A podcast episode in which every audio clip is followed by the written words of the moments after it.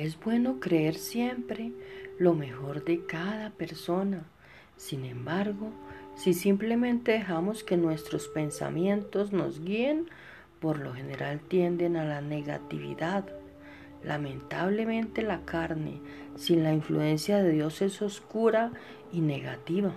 Afortunadamente no tenemos que andar en la carne, pero podemos elegir ser guiados por nuestro divino Creador.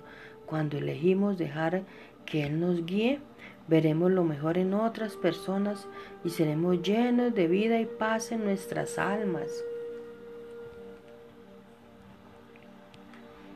Te animo a comenzar a ver a otras personas como hijos de Dios en lugar de como adversarios. Decide mirar más allá de tus faltas y verlos como Dios los ve. Agradece que el Padre pueda ayudarte a ver lo mejor en cada persona de tu vida. Por favor, repite conmigo. Te agradezco hoy, amado Padre, que perdonas mis pecados y no los retienes contra mí.